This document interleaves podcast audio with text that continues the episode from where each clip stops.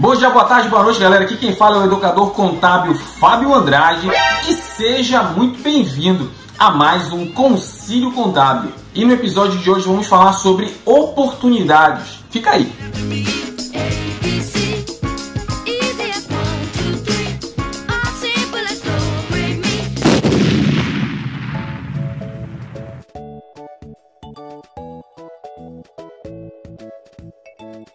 Galera, por muito tempo eu fui defensor de, da, da fala de que oportunidades são perdidas. Né? Então é, é, eu nunca me esqueço de uma vez que eu vi uma entrevista é, do pai do Neymar falando sobre isso. Perguntaram para ele assim: ó, é, na época que o Neymar surgiu no futebol, do mais ou menos em 2010, despontou mesmo, né? Em 2010, o Ganso era considerado um jogador melhor que o Neymar. Por que o Neymar despontou e o Ganso não despontou? E eu lembro muito bem do pai do Neymar ter dito assim: olha a diferença entre o Neymar e o Ganso, e Neymar, entre o Ganso e o meu filho, é que o Neymar aproveitou as oportunidades. E aí existem oportunidades que vêm uma vez só na vida, ou seja, o cavalo ele passa selado uma vez. Então eu tenho que ter competência para na hora que o cavalo passar ir embora. Que tem oportunidades que vêm uma vez só na vida. Concordo, concordo. Raramente eu concordaria com o senhor Neymar pai, mas ele tem razão nisso. E aí eu sempre trabalhei com o pensamento de que oportunidades são perdidas, existem oportunidades perdidas. E aí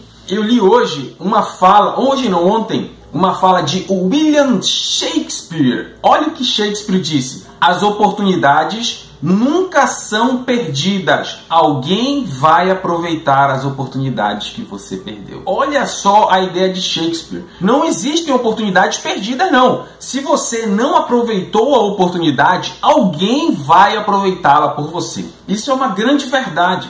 Senhoras e senhores, é por isso que nós temos que investir em nossa preparação, em nossa capacitação, porque as oportunidades elas vêm diante de nós e quantas vezes talvez você já não pode, já não deve ter perdido oportunidades por não estar devidamente preparado. Oportunidades passam uma vez e oportunidades elas não são perdidas não, porque se eu não aproveitar, outro faz por mim.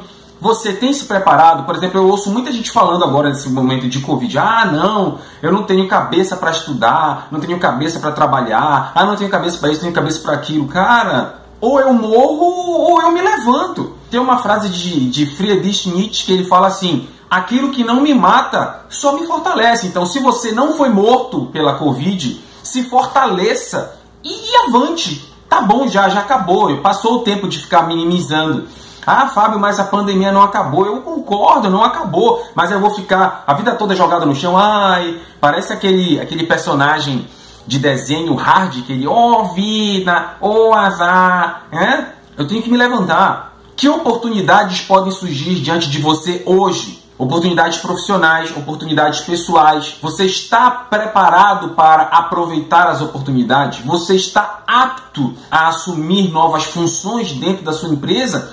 talvez a Covid não foi só uma era de, de perdas, mas foi uma era em que muitas oportunidades também surgiram. Então, que oportunidades podem surgir diante de você agora? A gente não sabe, eu não sei, você não sabe. Mas uma coisa é certa: devemos estar preparados para assumir as responsabilidades, para aproveitar as oportunidades. Senão, as oportunidades elas vão passar, nós vamos perder e outros as aproveitarão. Então, que pessoas somos agora? Somos aqueles que vão ficar dando passos para trás? Eu não gosto muito dessa ideia de dar passo. Ah, vou dar um passo para trás para depois dar passo para frente. Eu gosto muito da ideia de Clóvis de Barros. Clóvis de Barros diz assim: passo para trás nem para pegar impulso, é só para frente. Esse tem que ser o nosso pensamento.